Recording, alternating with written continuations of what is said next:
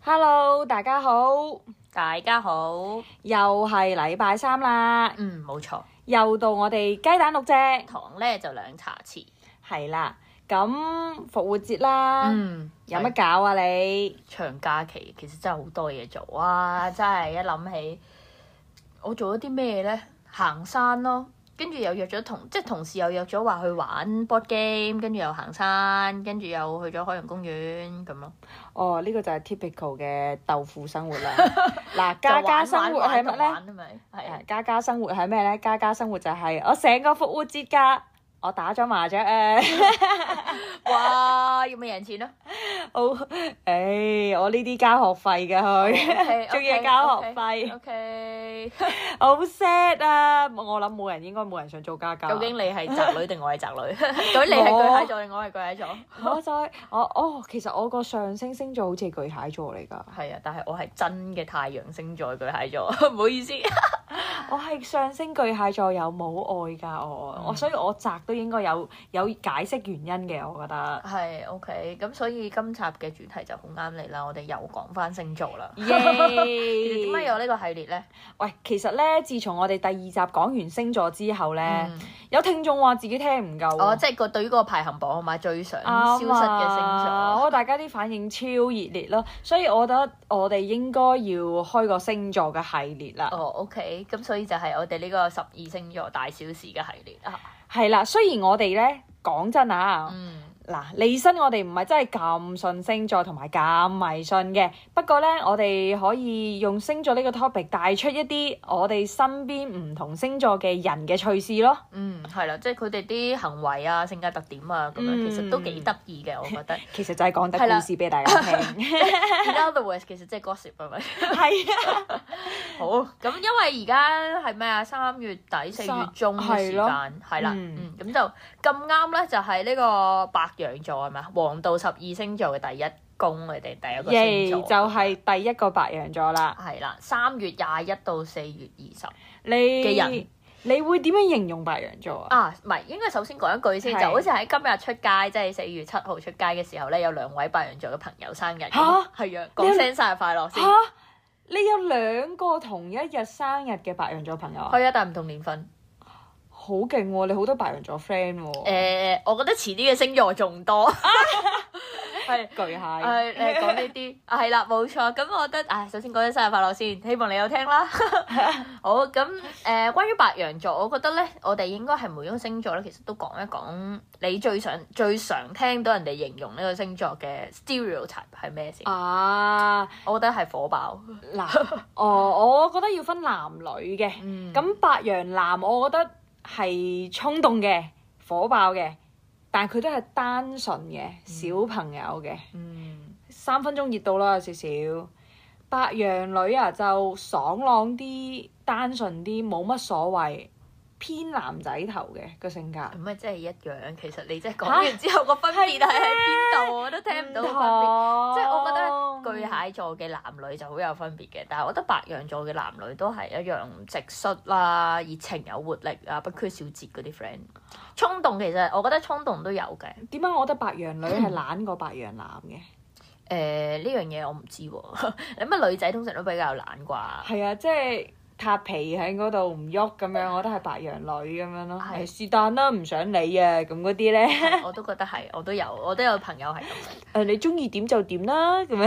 但係啊佢哋都有衝動過唔唱 K 嘅性格嘅，即係點樣衝動法？即係好似我覺得咧，以前咧睇《衝上雲霄》嗰陣時咧，我就覺得啊 Isaac Tong 咧，即係即係唔唱 K 嗰個角色啦，就真係極度似一個白羊座。但係嗰套劇雖然話佢係山羊座啦，但我真係覺得佢係一個白羊座嚟嘅，即係極度衝動咁樣。山羊座係唔唔太講嘢，好踏實做嘢嗰係啲啊，但係個 feel 咧，即係喎白羊座嘅人咧，俾我 feel 到，即係我同佢相處嗰陣時咧，我係 feel 到佢個心咧係跳嘅，即係。吓，心係跳，唔心跳唔跳都唔係幾幾驚啊內喎。向都好嘅白羊座，我都覺得佢哋個心係好多諗法，好唔平靜嘅，即係係即係唔係好似即係好似話雙子座就跳脱啦，但係我覺得白羊座係嗰種好活躍咯。即活躍係真係係啊！真係即係喐嚟喐去，或者好多諗法啊，好坐唔定啊嗰種 feel 㗎，哦，係啊，，就同雙子嗰種跳嗯通啊、跳脱啊又唔同嘅，我活都潑同活躍咯，我會覺得係咪咧？嗯都唔係知啊，好我識講我好難形容。係咯，點樣形容？有冇事例先？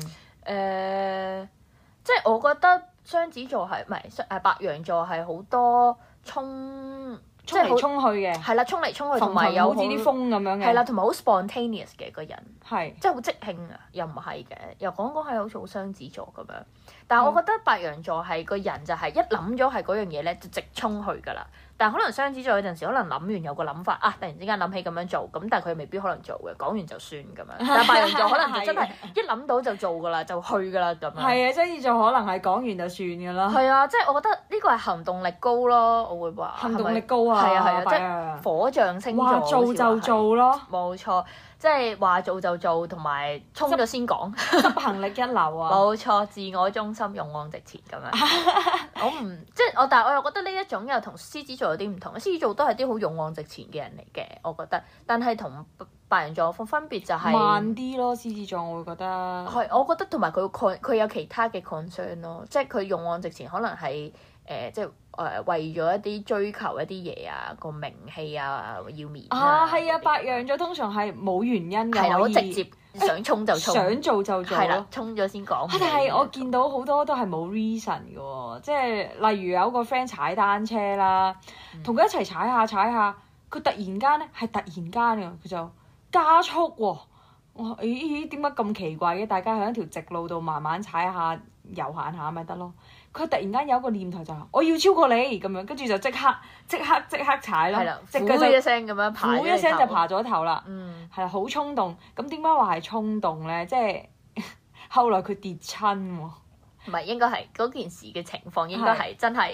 我記得嗰件事係即係總之佢就係、誒、我哋大家都好平和咁喺度踩緊單車咁樣啦，跟住佢就一支箭咁樣，突然間喺後面從後追上，呼一聲咁樣佢去就咗突前然面。間想超過人係啦，跟住結果喺前面就炒咗車，啊！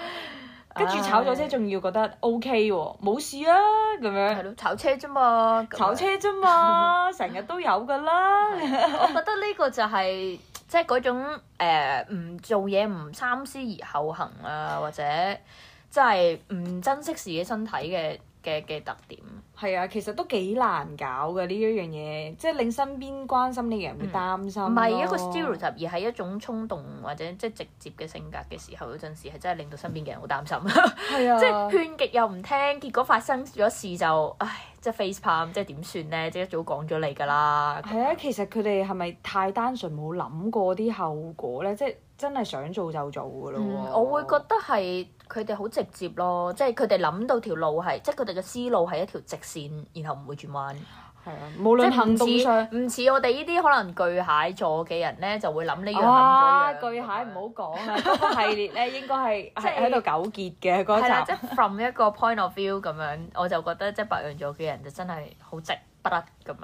佢無論做嘢直不甩啦，咁跟住其實我覺得講嘢都幾直嘅喎，嗯哼，即係有時係講嘢會係誒有少少得罪人㗎，而佢哋不自知㗎。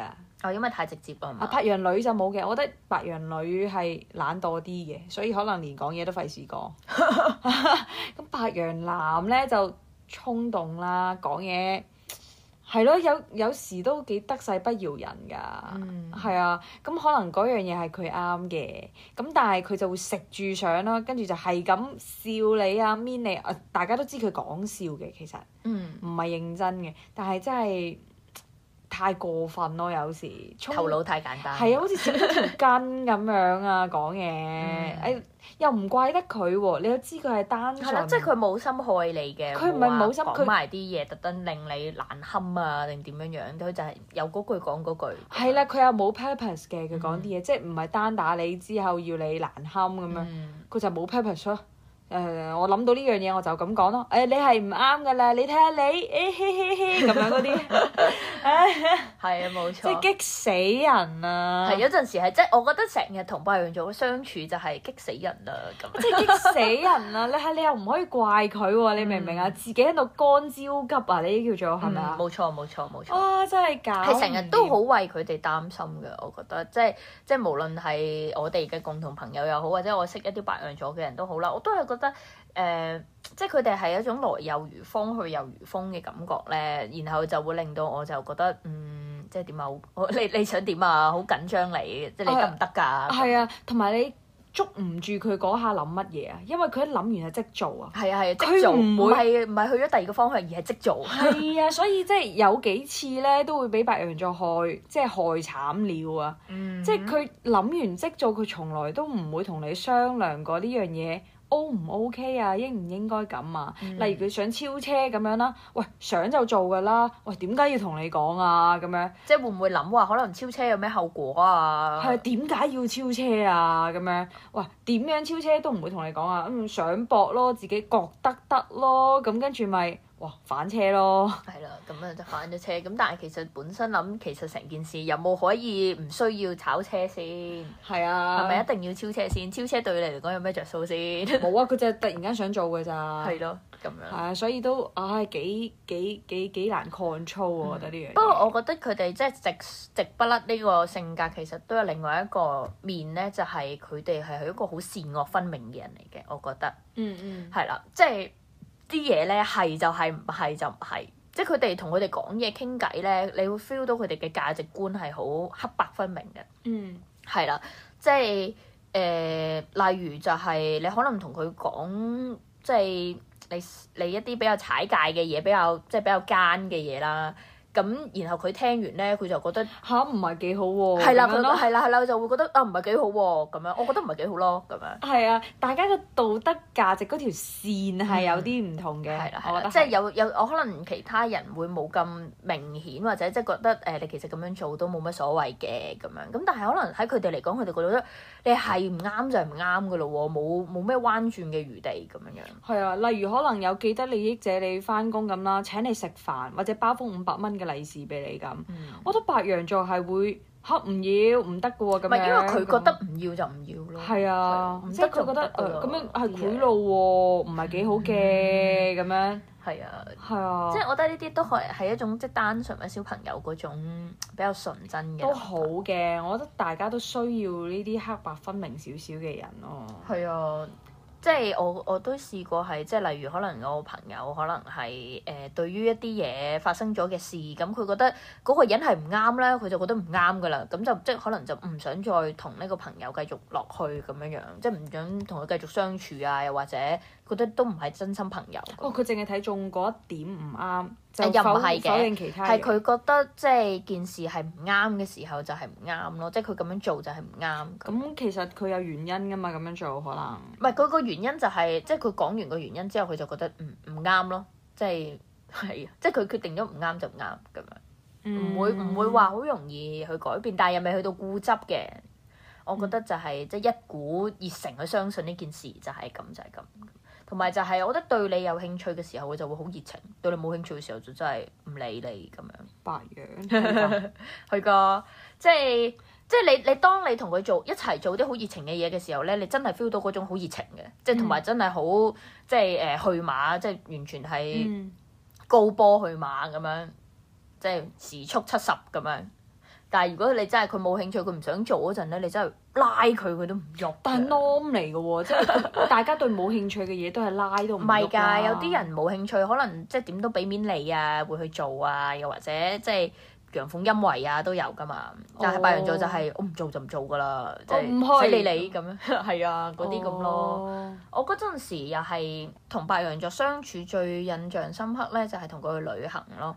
嗯，嗯，即係你知成日去旅行係啊，啊最去容易可以係啊，了解一個人嘅過係啦程。冇錯。咁嗰陣時咧，我就 summer school 啦，咁就喺外國啦，咁就同個咁啱咧，就知道呢位朋友咧，佢都係同我喺同一個國家。嗯，咁又係即係可能 summer exchange 啊嗰啲咁樣，咁跟住佢就提議話啊去旅行啦咁樣，嗯即係去個 weekend 嘅 short 誒、short trip 咁樣。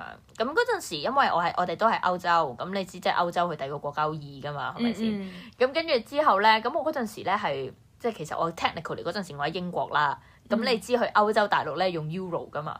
咁嗰陣時咧佢就話啊，不如我哋 weekend 咧就搭 overnight bus 去歐洲 continent 嗰度兩日一夜玩啦咁樣。